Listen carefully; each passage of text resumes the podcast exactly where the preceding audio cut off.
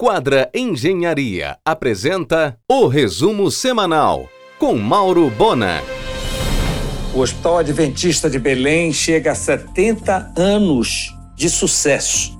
Fundado pela Igreja Adventista do Sétimo Dia.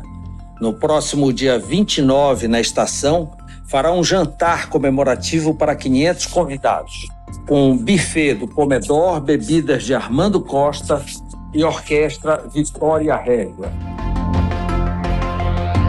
Perigosa, segundo os engenheiros, uma tragédia anunciada a situação do bloco B do prédio da Assembleia Paraense na rua 1 de março.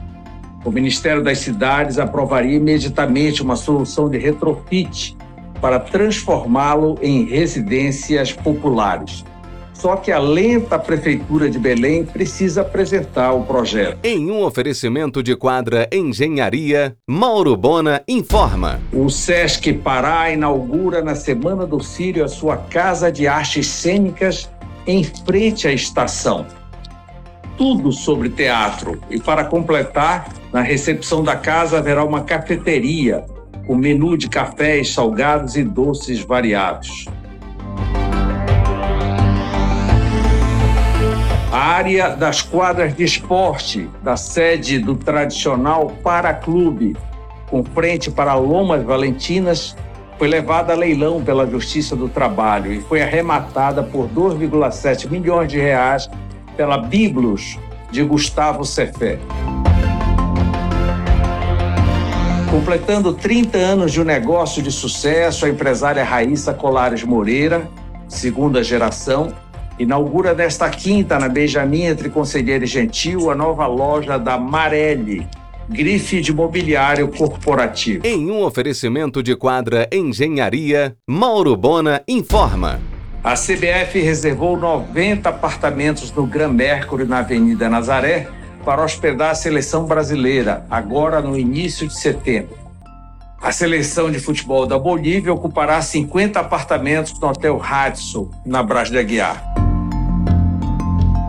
A expert Diana Figueiredo estará à frente do workshop para profissionais de beleza no dia 2 de outubro, na Estação Cosméticos, na Presidente Vargas. Aliás, Diana também decidiu realizar cursos de seu ofício, sem fim lucrativo, para pessoas carentes. O primeiro será em parceria com a Aval. Nesta terça, a Finama inaugura a Finama Mais, sua terceira unidade em Belém, desta vez um prédio exclusivo na Castelo com Conselheiro, para cursos de gestão. O espaço foi preparado nos moldes das grandes empresas de tecnologia mundial. A Vale contratou a construtora paraense Impax para tocar as obras do Parque da Cidade e do Porto Futuro, ambas iniciando. A Impax foi quem construiu o Bosque Grão Pará e muitas usinas da Paz. As 13 universidades federais da Amazônia estarão reunidas em uma entidade para apresentar inteligência regional na COP 30. Confirmado, o aguardado restauro da Capela Pombo, obra de Antônio Lante, está na relação do IFAM para receber verba do PAC 2023. Em um oferecimento de quadra Engenharia, Mauro Bona informa. Emmanuel Zaguri Tourinho, reitor da Universidade Federal do Pará, estará nesta segunda no argumento, às 23 horas, na RBA. O restaurante universitário dentro da UFPA serve diariamente 8 mil refeições. Também dentro do campo, a Casa do Estudante abriga 200 alunos. Cerca de 85% do alunado da UFPA vem de famílias com vulnerabilidade social. A Arquidiocese já autorizou o restauro da Bela Igreja das Mercês dentro da doação do BNDES para a reforma completa do Complexo dos Mercedários. A terceira reunião em Belém da FBTC em julho do ano que vem, no campus da UFPA, deverá atrair 15 mil pessoas à cidade. Aliás, o presidente da SBPC, Renato Ribeiro, ex-ministro de Dilma, estará esta semana em Belém. Universidade Federal do Pará, mesmo originando as federais do Amapá, do sul e sudeste do Pará e do oeste do Pará, é a segunda maior federal do país, com 50 mil alunos. Os adventistas do Hospital Belém vão inaugurar o barco Hospital Estrela do Amanhã, inclusive com sala de cirurgia para atender as ilhas do Pará. Em um oferecimento de quadra Engenharia, Mauro Bona informa. Como novo franqueado, o casal Maurício e Paola Paiva reabriu a loja e café com a grife Copenhague no Bosque Grão Pará. Agora em setembro reabrirá no mix do Boulevard. próximas estreias no mix do Bosque Grão-Pará, Ótica Genis, Companhia do Churrasco, Bob's, Viva Live e Livraria Leitura. O Sushi Rui Barbosa promove no dia 20 de setembro jantar com menu degustação em seis passos, com a presença do maior classificador especialista em atu do Brasil, César Causavara, falando sobre o peixe e o seu projeto do mar à mesa. Haverá cerimônia Kaitai, que é a abertura do peixe no salão durante o evento. No Boulevard, na Doca. Reservas estão abertas. Estreia no dia 31 no Teatro Valdemar Henrique Aperta Muralhas Invisíveis. Texto de Edir Augusto, com o grupo Palha, direção de Paulo Santana, música de Pelé do Manifesto e coreografia Boy Kekel.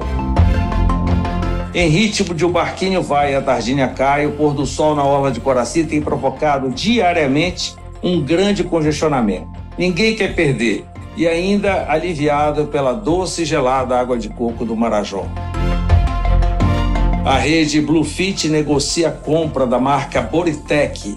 A intenção é manter as duas marcas separadas no mercado.